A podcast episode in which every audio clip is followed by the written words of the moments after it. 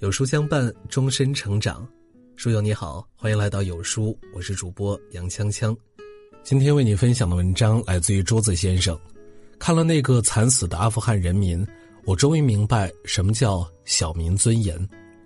阿富汗又变天了，连年征战，内忧外患，本就让这片贫瘠的土地变得千疮百孔。而这一次，塔利班组织开始对政府军开展攻击。短短九天，攻下了十九个城市，直捣阿富汗的心脏堪布尔。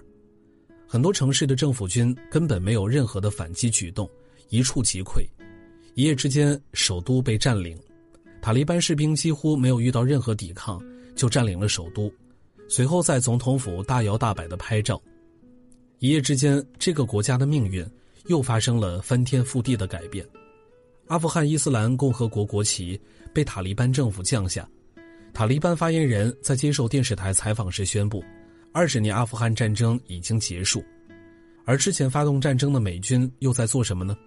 他们正安排飞机仓皇出逃，在逃跑之前，他们直接接管了堪布尔首都机场，专门护送美军回国，拒绝阿富汗的民众上飞机。没有办法，战争中的阿富汗民众也想活命，于是他们只能涌向机场，几千上万名阿富汗人冲向机场。企图蹭飞机，座位不够，加上美国驱离，有的人就趴在飞机的四周，高空之下很快就殒命。最让人心酸的是那个在起落架上握着轮胎的人，飞机起飞后轮胎落地，他也瞬间摔得血肉模糊，被自己的同胞围观。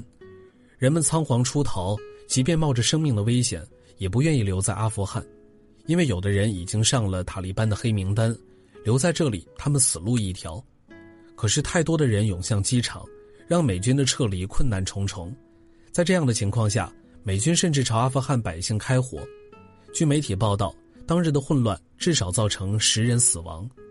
然而，讽刺的是，八月十六日，美军被拍到在撤离时带上了他们的军犬，军犬与士兵并排坐在座位上离开阿富汗。也许在他们的眼中，无数阿富汗难民的生命都比不上一条狗。更让人绝望的是，连他们的总统都放弃了这个国家，放弃了他们的民众。八月十五日，塔利班兵临城下，总统加尼仓促地离开喀布尔。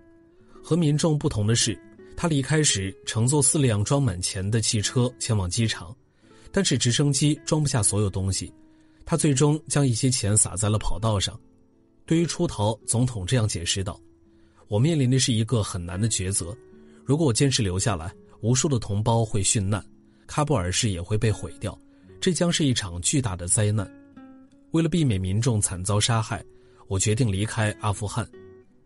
国难当前，总统自行逃离，还能够如此冠冕堂皇地说出这样一番话，这个国家的民众真是悲哀。他是平安转移了，可那些留下的人呢？他们没有钱去机场，也没有机会逃离出去，他们只能留在国内，等待惶惶不安的明天。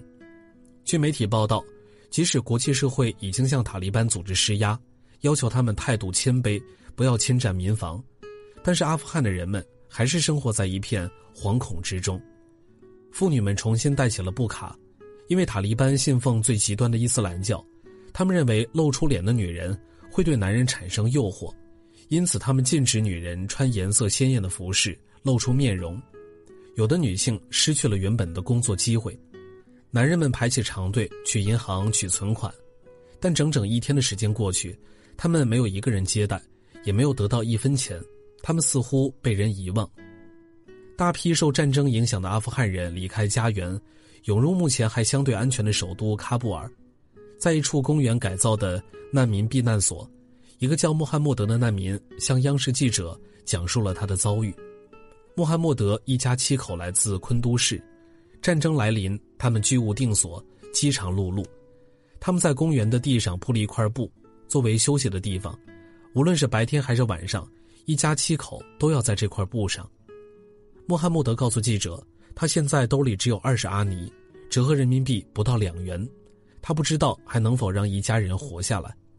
他说：“这里的生活白天很热，晚上很冷，没有地毯，没有盖毯，没有其他的物品。”他说。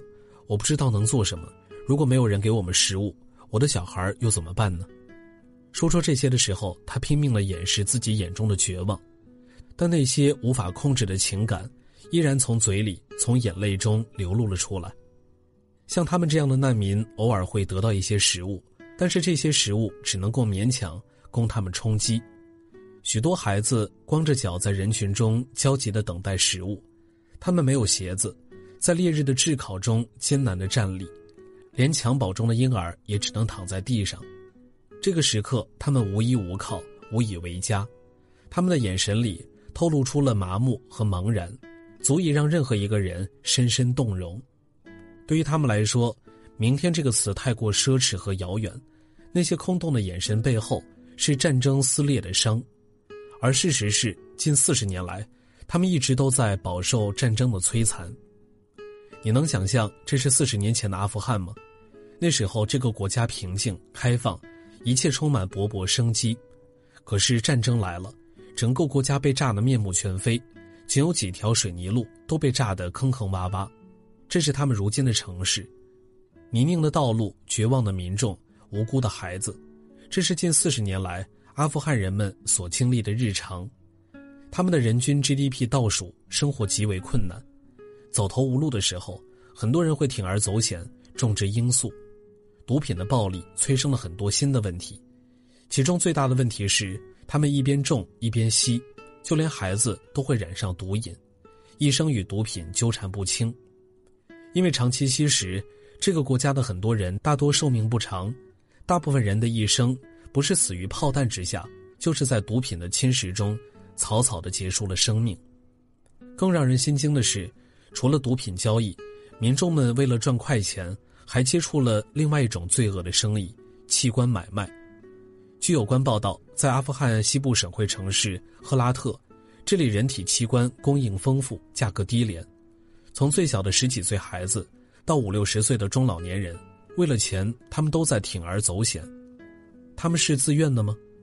不，有一个卖肾者告诉记者：“没有人愿意把自己身体的一部分给其他人，这很困难。但是我别无选择。在贫困的阿富汗，一切都有价值，除了人命。我们无法相信，短短数十年的时间，这个国家不进反退，从幸福安宁陷入了绝望和死亡。二十年前，美国人打着反恐的旗号来到了这片土地，他们承诺会给阿富汗人。”带来光明和幸福，可是美国从介入的那一刻起，阿富汗就开启了魔鬼的模式，沦为了帝国坟场。